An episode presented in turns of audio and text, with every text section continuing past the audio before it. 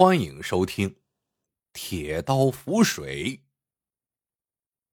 清朝年间，江南小镇上有个叫吕大忠的人，家财万贯，只是财旺人不旺，代代单传。吕大忠焦急万分，抱孙心切，于是当他的独生子吕仁旺刚满十八岁的时候。他就给儿子娶了一妻二妾，期望未来的吕家能够子孙满堂，人丁兴旺。这一天，吕仁旺和镇上的几个秀才相约去县学拜会老师。不料，一直到了四更天，吕仁旺还没有回来。吕大忠着急的起身去找儿子。吕大忠一直找到了镇外，这镇外。有一口大池塘，池塘的后面有一座关帝庙，庙门的缝隙里透出一丝灯光。细听之后，庙里有人声嚷嚷。再细听，那嚷嚷声里还夹着儿子的声音。吕大忠快步走过去，推开虚掩的庙门，只见里面杯盘狼藉，酒气冲天，几个秀才正热烈的讨论着什么。吕大忠听了一阵，终于明白了。这几年，全国发生了几十起骇人听闻的文字狱，弄得读书人人人自危。今天他们去县学拜会老师，又听到了新的噩耗：有个叫徐俊的江南文士，只因诗集中有“清风不识字，何故乱翻书”两句诗，朝廷便认定其心存诽谤。被判了个斩立决。从县城回来已是傍晚，他们买了酒菜，来到关帝庙，先是趁着夜色焚香烧纸，遥祭冤死的文人，接着借酒浇愁。喝着喝着，有人提议：既然清廷如此残暴，我们何不反了他？也是酒壮人胆，大家群起响应。因起事需要财力支撑，而吕家是镇上的首富，所以就公推吕仁旺为首领。听到这里，吕大忠吓坏了，大喝一声：“住口！”秀才们吃了一惊，待看清是吕大忠，又都松了一口气。吕大忠叹了一声，以自己的人生阅历和见识劝告他们。刚刚灭亡的明朝，以一个国家的兵力、财力，尚且难以抵挡大清的虎狼之势。你们这几个小文人就想起事，那不是拿着鸡蛋碰石头吗？别让几杯烧酒烧昏了头。秀才们不听他的，吕大忠只好伸手拉儿子：“儿啊，咱们不要瞎掺和，钱财咱已经有了。”等到儿孙绕膝，那才是天伦之乐呢。儿子推开他，吐出满满的酒气和豪言壮语：“别管我，与其屈辱的活着，不如壮烈的死去呢。”吕大忠知道，这些文人一旦犯了犟脾气，那是十八头牛也拉不回来的。既然用强不行，那就智取吧。他眼珠子一转，有了主意。我说起事必败，你们却说起事必成，无凭无据，争不出个结果来。既然这样，我们何不请教一下关老爷，看看他是什么态度？秀才们认定起事是正义之举，正义之举就一定会成功，也一定会得到神灵的庇护支持。所以就说，你就说怎么请教吧。吕大忠说：“周仓手里的大刀是铁制的，总有五六十斤吧。现在把它扔进池塘里，如果能在水面上漂浮一会儿，那就预示着起事成功，你们就放手去干。如果铁刀落水即沉，说明起事必败。”你们就不要再提这事儿了。铁刀浮水，这不是骗三岁小孩的把戏吗？可这些秀才们竟然异口同声的说好。他们饱读诗书，知道历史上的多次起事都是有些异兆的，比如陈胜吴广起事，就碰到了鱼肚藏书的异兆。既然鱼肚里可以藏书，铁道怎么就不会浮水呢？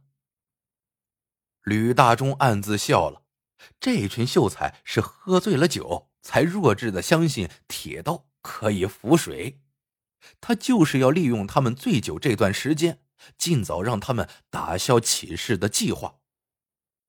那时天已大亮，很多人来到了镇外，他们看见几个秀才把周仓的大刀抬到了塘边，纷纷围了上来。伸长了脖子瞧稀奇，两个秀才抬起铁刀，同时撒手，铁刀就落进了水里，溅起一片水花。果不其然，铁刀入水即沉。吕大忠得意的笑着去拉儿子，吕仁旺却又一次推开他：“拉我干什么？好好盯着水面。水面有什么好盯的？”吕大忠刚想说，却再也张不开嘴了。也就是一眨眼的功夫，奇迹出现了，那把铁刀竟然浮了上来，飘在了水面上。围观的人们也瞪大了眼睛，秀才们忍不住欢呼雀跃。他们把吕仁旺抬起来，抛得老高，大声喊道：“铁刀浮水，关老爷显灵！”我们起誓一定成功。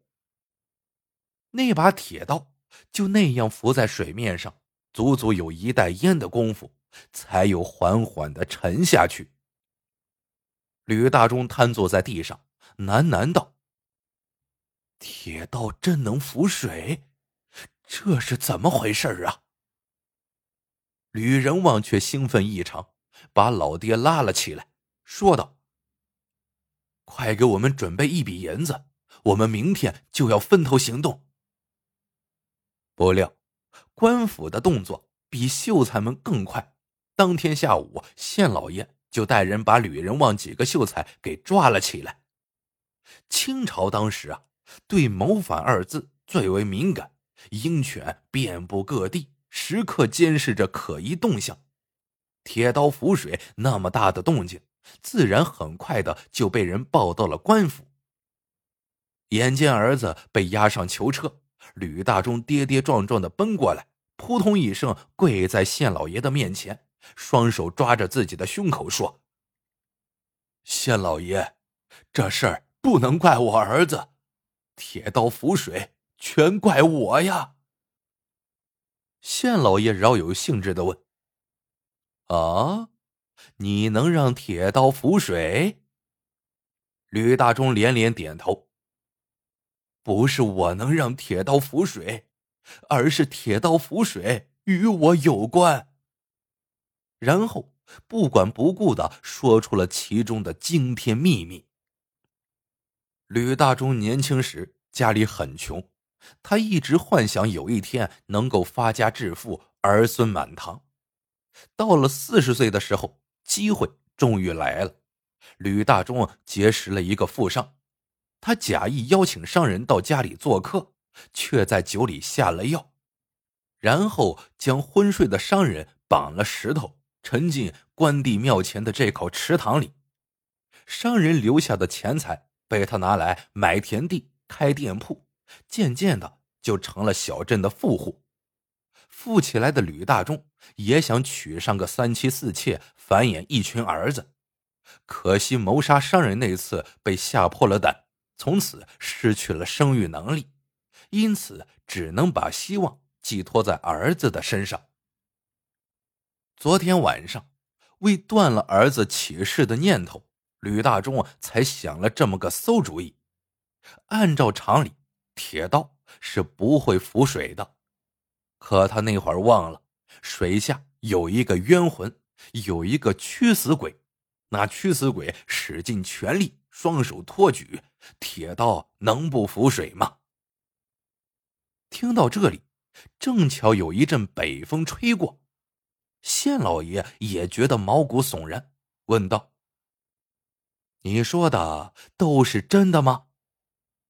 吕大忠说：“都是真的。我对那商人谋财害命，那驱死鬼却要我断子绝孙，这事情瞒得了人，却瞒不过神。关老爷看得清清楚楚。事到如今。”我心里堵得难受，再不敢隐瞒，原原本本全部坦白，该打该杀，全凭县老爷做主，只求你放了我儿子。县老爷却说：“空口无凭，不好定罪，等找到证据再说。”说罢，就调来一些官兵挖沟放水，池塘里的水越来越少。最后，在塘底的西南角，果然露出了一具骸骨。围观的人们一齐惊呼：“关老爷果然灵验，铁刀浮水，原来是要为这驱死鬼报仇啊！”县老爷这才吩咐手下拿下吕大忠，签字画押。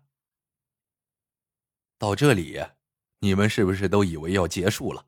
然而呀，还有反转。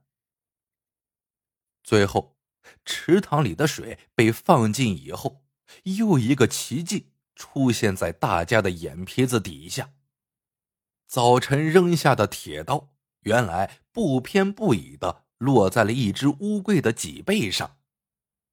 看到这些，县老爷突然放声大笑起来，指着那只乌龟说：“大家都看到了吧？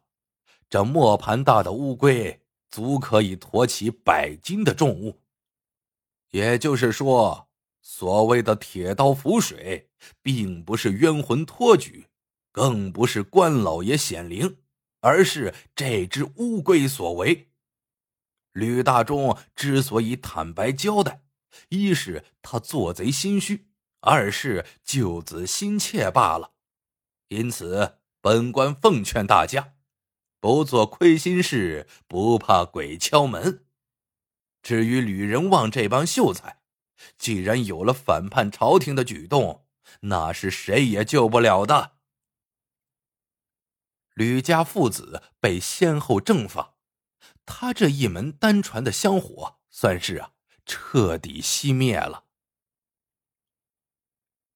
好了，这个故事到这里就结束了。喜欢的朋友们，记得点赞、评论、收藏，感谢您的收听，我们下个故事见。